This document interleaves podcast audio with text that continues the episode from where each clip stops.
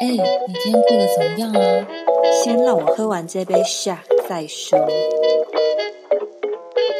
Hello，大家好，欢迎收听《三十又怎样》，我是一居，我是微微。今天要聊的主题是家中排行老大的各种虽小事件。其实我觉得排行老大这件事有好有坏。先容许我来解释一下，我在家中其实是姐姐，我只有一个弟弟。同辈的小孩中，我其实应该也算是大长女。我其实以前对这个大长女这个称谓非常的又爱又恨，就是背负着各种的标签。例如我前几集说的一些比较问题啊，考试、身高等等等之类的比较，如果还没有听过的听众，都可以去听听哦。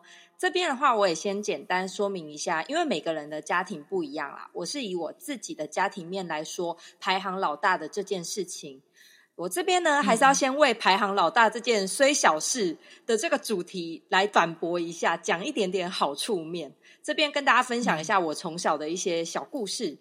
呃，我觉得其实我以前呐，如果要学习什么才艺的话，因为我是老大。所以我爸妈算蛮敢给投资的，不知道是不是他们不知道事情要花多少钱，然后多少时间投资啊，所以误入了就是一直投资小孩这件事情。像是学音乐啊，或者是画画，我都说看到朋友学或同学学，我就会有兴趣，然后我就会想学。也刚刚好，其实是因为在艺术方面有成就感，所以呢，家中也觉得有成效。有成效之后呢，才会轮到弟弟去学。某方面来说呢，我就是被各种先试水温。当当白老鼠的概念才会轮到弟弟去。不过我这边补充一下小小的废屁故事。之前我在学竖笛跟钢琴的时候，我最有印象的就是我爸妈居然叫我把竖笛带去亲戚的聚会，然后我在那伴奏，在那吹那种很像卡纳西的东西哦。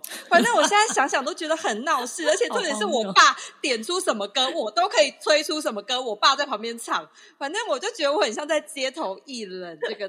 状态，不过也是蛮有趣的啦。就是现在想想觉得很闹事。哎，这个我懂。虽然我从小没有学过这种动态才艺啊，然后我就没有接受过这样的要求嘛。可是我小弟啊，我有两个弟弟嘛，我小弟从小就是练武术，所以每次家族聚会啊，我妈都会拿零用钱啊、红包啊各种威胁利诱我小弟。所以每次家族聚会就可以看到我弟在那边打拳练功打马步，真的很靠腰。然后这个也很好笑哎，超好笑！因为我小弟跟我差十岁，我就有印象的时候，他就是一个小萝卜头在那边打拳就很可爱。他就这样一路打打打打到 打到有一天，他知道什么叫做丢脸的时候，再多钱都没有办法让他在那边扎马步。好笑，然后我真的觉得把他骂的跟闹哎，我觉得这样子到底是有在训练他们的自信心吗？我我长大后来就觉得这件事情很闹，很好笑。嗯，这个真的很闹，我跟你小弟很有共鸣感，太好笑了。然后我这边呢，其实也要讲一下，就是身为老大，还有第二个好处就是物质方面，确实来说，什么其实都是买新的、用新的。因为我没有上一个嘛，所以就是我就是最大。然后爸爸妈妈出去百货公司啊，干嘛玩具什么的，我都是买新的。不过这边我也不太确定是不是因为我只有一个弟弟，我们性别不一样，所以男生女生玩的玩具其实是有差的。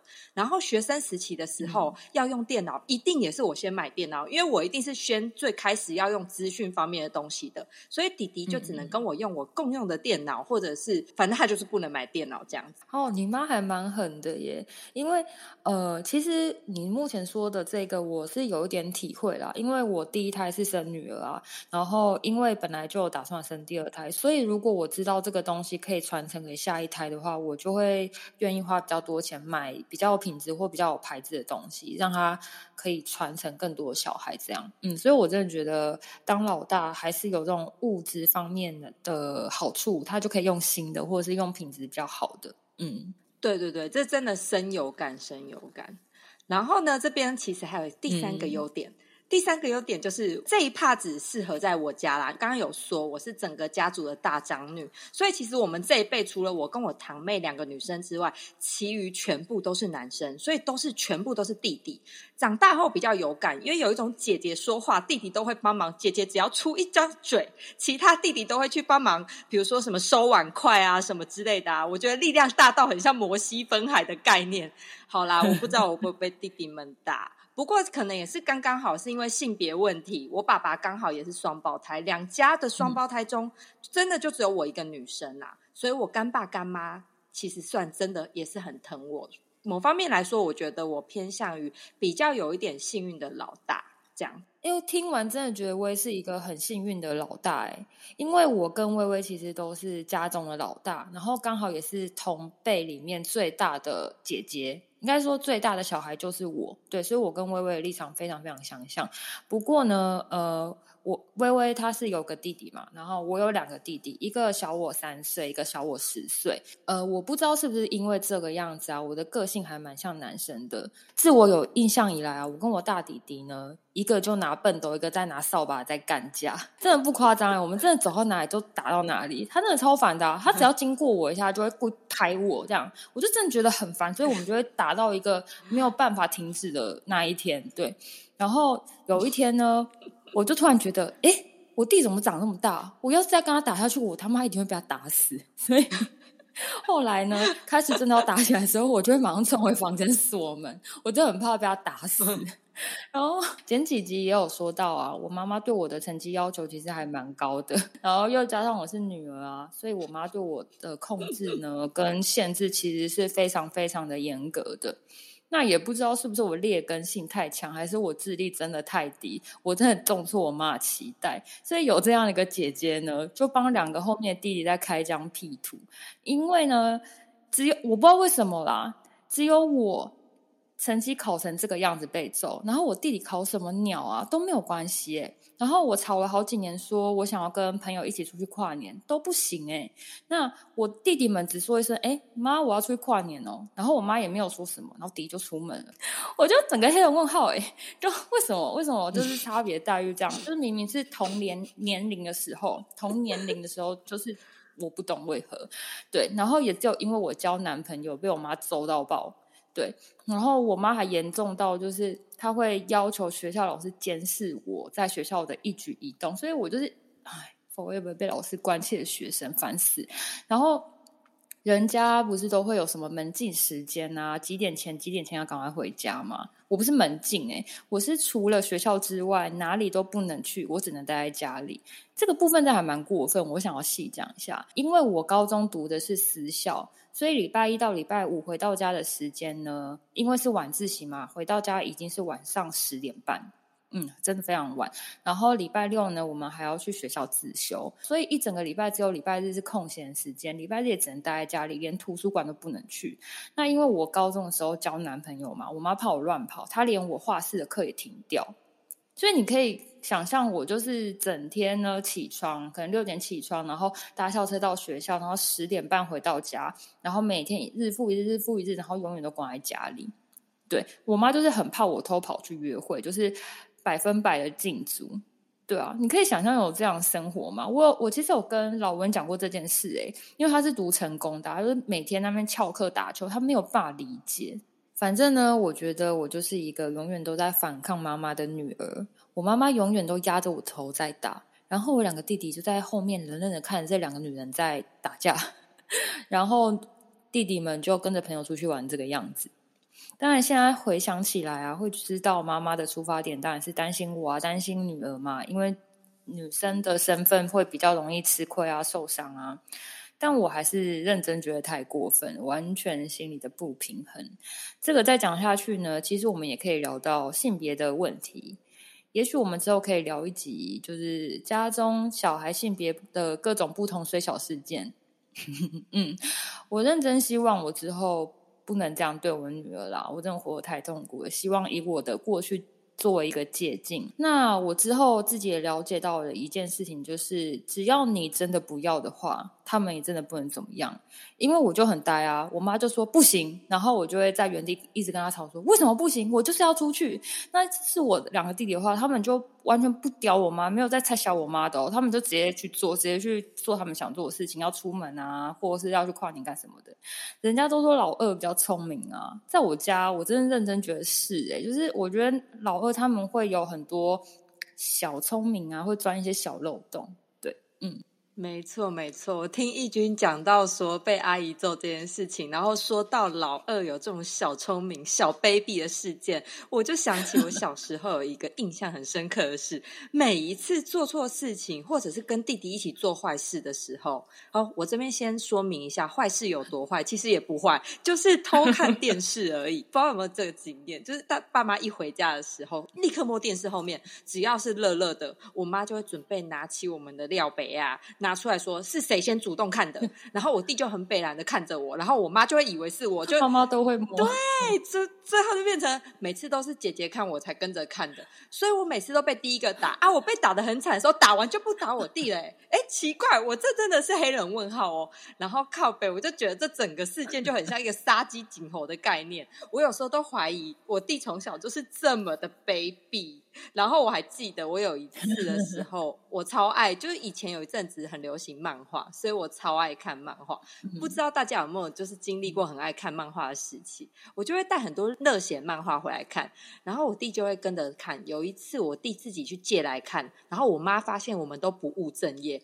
我弟就突然说：“哦，这些因为会员是姐姐的啊，哦，不知道这边听众有没有人记得有花蝶这一个时代的眼泪的漫画店？反正我就被教训了一顿。总之，我就觉得我弟就是像义军说的一样，那种很卑鄙又很聪明的弟弟。但我讲完之后，我就觉得这个故事好像会不是排行老大的废屁事，而是如果你有一个卑鄙的弟弟，不管你排行老几，你都会惹祸上身。” ハハハハ!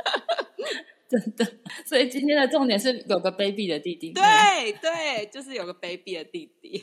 好，不过我这边也想说明一下排行老大的各种水小的事情。我觉得我个人可能真的比较倾向于就是内心形式上的问题啊，就像刚刚说的一样，从小很多东西都被束缚，以成为一些标杆，贴一些老大就是怎么样的标签。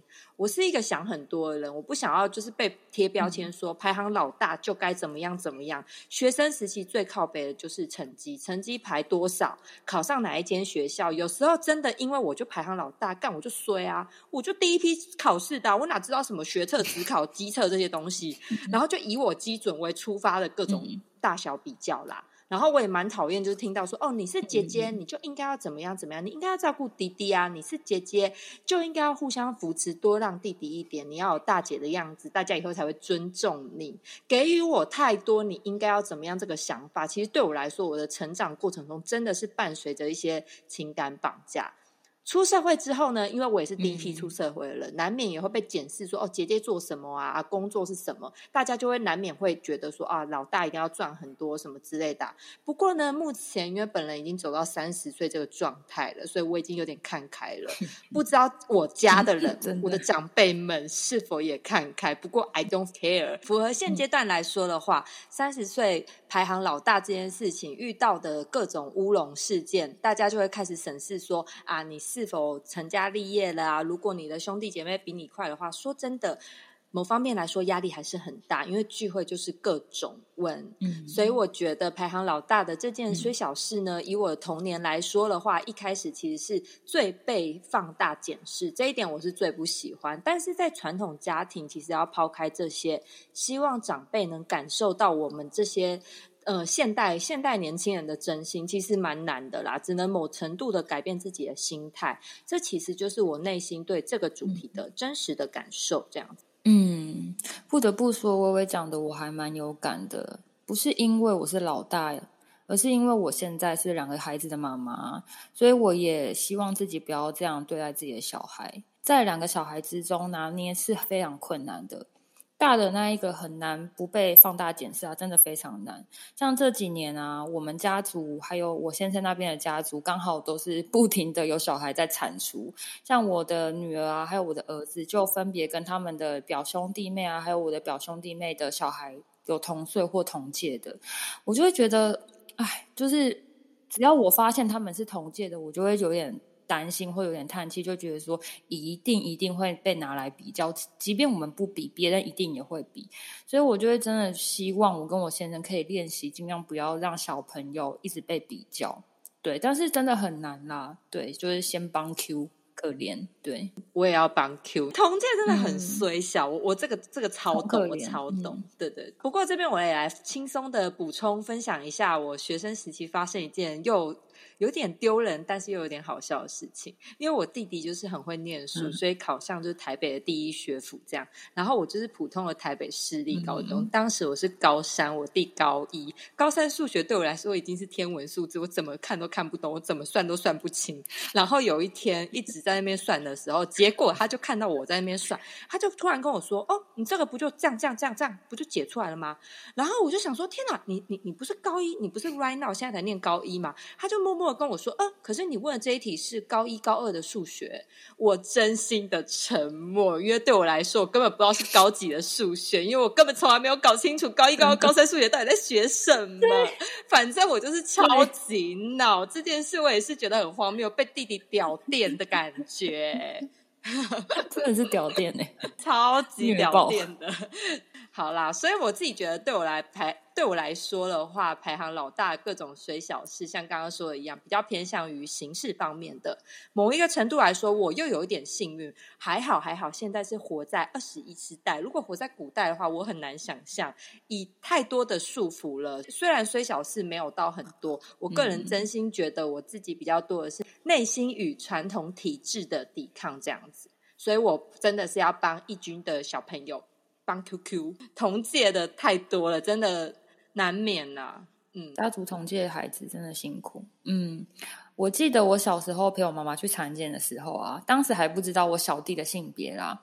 然后呢，妈妈就在车上问我还有我的大弟弟说：“哎，你们猜猜看，妈妈的肚子里面是弟弟还是妹妹？”我就直接说：“嗯，我要一个姐姐。”然后我妈妈说：“哦，这个真的没有办法。”哎，你妈很幽默。真的，我好想要个姐姐的！我真的好想要姐姐，真的没办法。我妈，而且我还记得，我真的非常清楚，说我妈，我妈说。妈妈可能要先把你塞回去，我真的没办法讲这种干话。对对对对对。不过我这边其实我很有同感，因为我也很希望有一个姐姐或者是哥哥都 OK 啦。因为我觉得有姐姐可以一起 share 很多美丽的衣服啊、美妆啊，还可以讨论一些女生之间的一些大小事。我现在都只能跟我偶尔见面的堂妹讨论啦。不过就是因为我们现在她也嫁人了，所以我们就现在比较远一点点。对对对对对。然后我看到其实很多朋友有哥哥都会保护妹妹或很照顾妹妹，所以我就真的很羡慕有哥哥或者是姐姐的人。不过不知道听到这边的听众有没有也想分享一下身为老大的各种虽小的事件？希望呢我们有一天可以有分享各位留言的那一集出现，大家可以一起探讨很多有趣的话题跟案例，这样子对。很期待大家有没有可以分享的事件哦。嗯，这边的话，我想要跟大家分享一些其他的观点。在阿德勒心理学也有提到，家中排行老大的小孩啊，一开始就可以获得大家的关注，也可以得到家中最多的资源嘛。对啊，因为一一定是第一个生下的小孩，一定是这个样子的。后来呢，呃，父母也会放更多的心思在这个老大身上。然后呢，老大就发现，哎。他已经不是家中唯一的一个小孩了，开始会害怕自己的爱还有关注会被抢走，会有一种被篡位的感受。这个时候呢，老大会尽可能去做父母会感到开心的事情，因为老大会觉得，哎，我这么做，爸爸妈妈才会看见我，才会称赞我。同时，老大呢，也是家中最符合社会规范的小孩。阿德勒也有特别提到啊，当老大失去关注的时候，他们会产生一些反应，像是可能情势的逆转啊，他会开始非常的自我保护，或者是比较容易缺乏安全感啊，或者是比较保守，更或者呢，会成为父母的左右手。对，就比如说哦，我今天不小心惹我爸爸妈生气了，然后我为了要逗他们开心啊什么的，然后我可能会呃帮帮忙做更多家事啊，逗他们开心这个样子。嗯，然后我真的觉得，身为老大真的是蛮可怜的啦。不过没有关系，我们同时也会变成比较负责任的人，道德感更强的人，更勤奋的人，更有条理的人。哎，这不是我自己说的哦，是人家阿德勒说的。好哦，那我们今天就聊到这里喽。希望大家喜欢我们的分享，我们就下周见喽，拜拜拜。等等等，先别走开。下一集我们要聊的主题是成为他人生活中的小精灵。我们下周再见喽，拜。你都听到这里了，是不是要订阅一下呢？欢迎给我们五星评价。快跟身边的好朋友分享这个频道吧！也欢迎在 IG 搜寻我们，账号是三十下底线，So What 下底线，三零下底线，S O W H A T 下底线。我们是三十又怎样？拜拜。